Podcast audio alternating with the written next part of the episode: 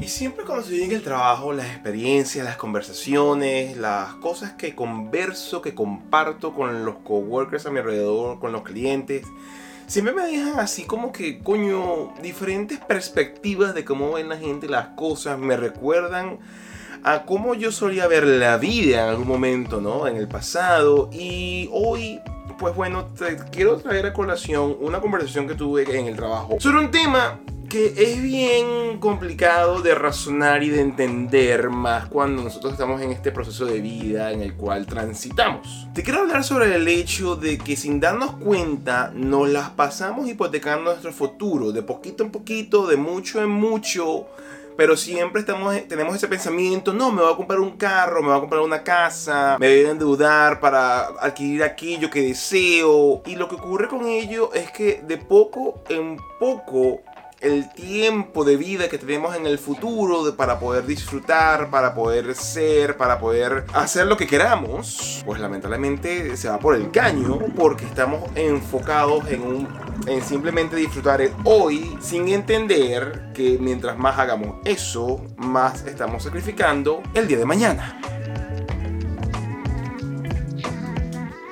Y mira, ¿no te pasa por la cabeza el hecho de que te han dicho, que has escuchado a lo largo de tu vida, mira, compra la hora, paga después, es que me lo merezco, no joda, para eso es que yo trabajo, para eso es que yo me parto el lomo, mira que quiero hacerme un gustico, que tú sabes, quiero tener algo que en los medios he observado, es que lo necesito. Y es que este es un tema que es bien difícil de, de, de abordar porque es demasiado amplio, hay demasiados efectos, hay demasiadas interacciones externas y desde el, nacimiento de las tarjetas de crédito modernas que comenzaron a, surgir a mediados del siglo XX con Bank of America, que tú sabías que las tarjetas de crédito eh, aparecieron como un experimento. Mira, que tienes una tarjeta de crédito, tienes 500 dólares, haz con eso lo que tú quieras y págalo cuando tú desees. Y mira, eso fue un boom.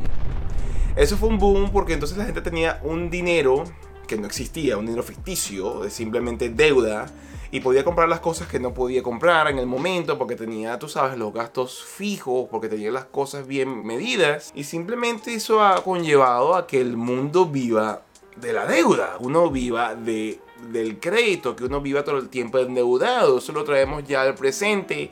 Y no solamente son las tarjetas de crédito, estamos hablando de todos los, sistemas para pagar, eh, para comprar ahora y pagar después, como puede ser Afterpay, como puede ser CPay. PayPal se está metiendo en ese peo. Si yo me meto en mi cuenta bancaria ahora, hay hasta un límite de mil dólares en la cual yo pudiese adquirir bienes y servicios y simplemente pagarlos luego. O sea, deuda, deuda, deuda. El detalle con eso es que hipotecamos el futuro. ¿Y por qué nos hipotecamos el futuro? Pues bueno, te voy a hablar de, un ejemplo, ¿no? De un ejemplo que a mí me ocurrió recientemente. Yo pensaba que yo era merecedor de un vehículo nuevo. Ah, yo había comprado un carro usado aquí en Australia. Ese carro, obviamente, mucho más económico que un carro nuevo. Y nada, se había pagado chin chin, no se veía nada. Simplemente había que hacer lo normal, que es el mantenimiento, comprar gasolina, etcétera, etcétera, para que el carro se, se mueva, transite.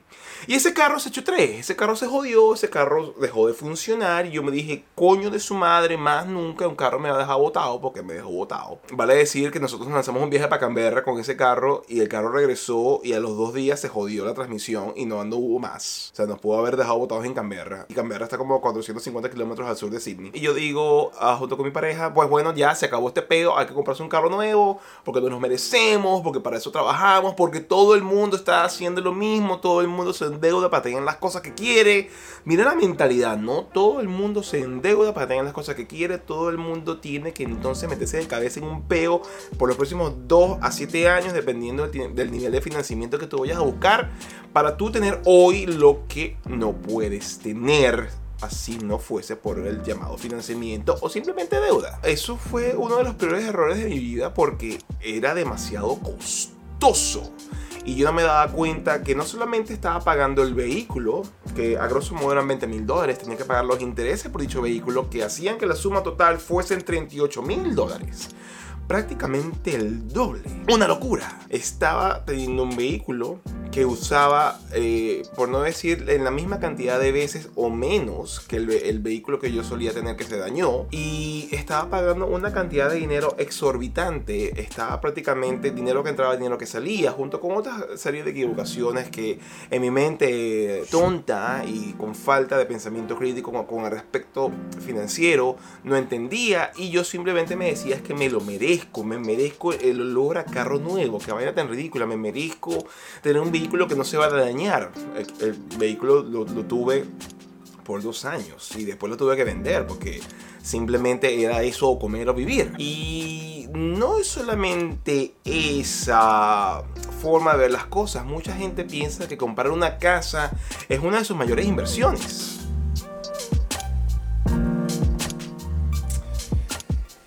Yo hasta que leí este libro que lo vuelvo a colocar en pantalla para que lo vean, que es Padre Rico, Padre Pobre, de Kiyosaki. Yo tenía la, idea en la cabeza de que uno compraba la casa y es una de las cosas más importantes que uno va a comprar en la vida porque eso sube de valor, eso es algo que le voy a dejar a mis hijos, es donde yo voy a vivir, es lo que va a evitar que yo siga pagando renta, el dinero se va a ir a un sitio, un pedazo de tierra en este mundo, en el cual yo voy a pasar el resto de mi vida, así que endeudarse en una hipoteca en la casa en la cual yo voy a vivir, pues bien, vale la pena, es algo súper interesante, inclusive es algo que estaba hablando con una compañera de trabajo, ¿no? El detalle es que eso no es tan así.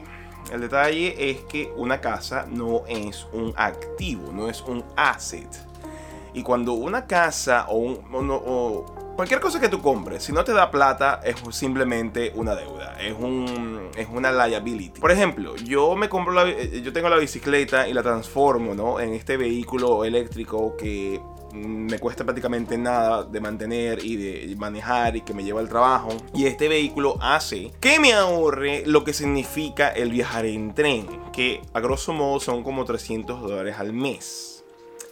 Esos 300 dólares al mes que me estoy ahorrando pagan la bicicleta, esos 600 dólares al mes que me estoy ahorrando comienzan entonces, una vez que se paga la deuda de la batería, del motor y de todo el sistema eléctrico que le metí a la bicicleta, a hacer un surplus en mi presupuesto mensual y que pueden irse en comprar mejor comida en el mercado, que puede irse en eventualmente pensar en mudarse en un sitio un poco más amplio o en el mejor de los casos en comenzar a usar ese dinero e invertirlo en acciones o en cualquier otro instrumento financiero que haga que ese dinero se multiplique en el tiempo. Imagina que yo tengo esta casa y que esta casa yo la compré y que yo vivo en ella. ¿Quién paga la hipoteca? Yo. ¿Quién paga los servicios y el mantenimiento? Yo. ¿Quién paga los council rates? Yo. ¿Quién paga cualquier otro impuesto que pueda haber que yo no tenga la más mínima idea? Yo. Todo lo pago yo junto con mi pareja. Esta casa no es un asset. Esta casa únicamente es un asset o es un bien que produce money flow de manera positiva cuando yo la venda y si llegase a haber el caso de que suba el valor del terreno en el cual se encuentra. Cuando eso no ocurre, es un simple hoyo de deuda, es una liability. ¿Qué ocurre? Yo estoy conversando con esta compañera de trabajo, Ah, ella me dice que no tiene deudas. Yo estoy diciendo, bueno, yo era como entonces hace, hasta hace algún tiempo. Y después me metí cabeza en esta cantidad de, estupideces y de errores en las cuales le menciono que compré lo del carro y toda la cosa. Y ella me dice, bueno, yo lo que quiero es endeudarme porque yo eh, quiero tener una casa, porque yo quiero dejarle eso a mis hijos. Y me recordó demasiado a cómo yo solía pensar y cómo yo solía hablar. Porque yo me merezco un lugar que sea bonito, que sea pasible. Y eso eh, genera dinero. Yo le pregunto a ella, pero ¿cómo te genera dinero una casa si tú estás viviendo en ella y estás pagando todo por en esa casa. Me dice ella, coño, pero es que yo no quiero botar el dinero en la renta. Y es que tú no estás botando dinero en la renta. Este teléfono, más allá que lo tengo que pagar, porque lo estoy comprando por partes, me ofrece un servicio. ¿Y cuál es el servicio que me ofrece? Telefonía y el costo por la cantidad de gigabytes para poder eh, eh, navegar a la internet y las llamadas telefónicas y toda la cosa, supongamos a grosso modo son 80 dólares al mes. Yo estoy pagando un servicio para estar conectado con el mundo. De la misma, de la misma forma, una renta es un servicio. Yo tengo que vivir en algún lado, yo tengo que, tengo que tener un techo, tengo que tener un sitio para guardar mi ropa, tengo que tener un lugar para tener mi televisor, mi computadora, las cosas que nos hacen la vida un poco más sencilla. Estás pagando un servicio, estás pagando un techo, no estás pagando un hotel, que es carísimo, que un hotel son 100, puede llegar a ser 80 dólares al día, estás hablando de una renta que en mi caso son 300 dólares a la semana, muchísimo menos que 80 dólares al día. Pagas el servicio de poder vivir en un lugar determinado por un tiempo determinado del cual tú te puedes ir en cualquier momento, en el cual tú no pagas el mantenimiento de, la casa, se jode el techo y el que lo paga es el dueño, no yo. A donde quiero ir es que hipotecamos nuestro futuro por maneras de pensar que a lo mejor están de cierta forma no completamente correctas. Yo estoy súper de acuerdo en comprar una casa, pero que esa casa, la primera, la segunda, la tercera, no sea el sitio donde yo voy a vivir. Sea una casa de inversión o un apartamento de inversión en el cual quien viva en él, el que renta, es el que va a pagar prácticamente todas las cosas porque él está pagando un servicio por tener un techo sobre su cabeza y él paga la hipoteca y cualquier otra cosa que, pueda salir de la renta que él pague. Hay que pensar un poco más críticamente de, de las vidas, hay que ser un poco más pragmático. Y más importante todavía, hay que abrir la cabeza a nuevos paradigmas y nuevas cosas. Muchísimos eh, de los que me están viendo tienen una edad similar a la mía tienen 35 años, eh, son profesionales y muchos de nosotros se nos han metido en la cabeza desde muy chiquitos que tienes que comprar una casa, que tienes que comprar el carro, que tienes que endeudarte para poder tener las cosas. Y una cosa que salió en esa conversación es que mientras tú más cosas tengas, más esclavo tú eres de ellas. Creo que también eso lo mencionan en Fight Club, que es una película que me encanta.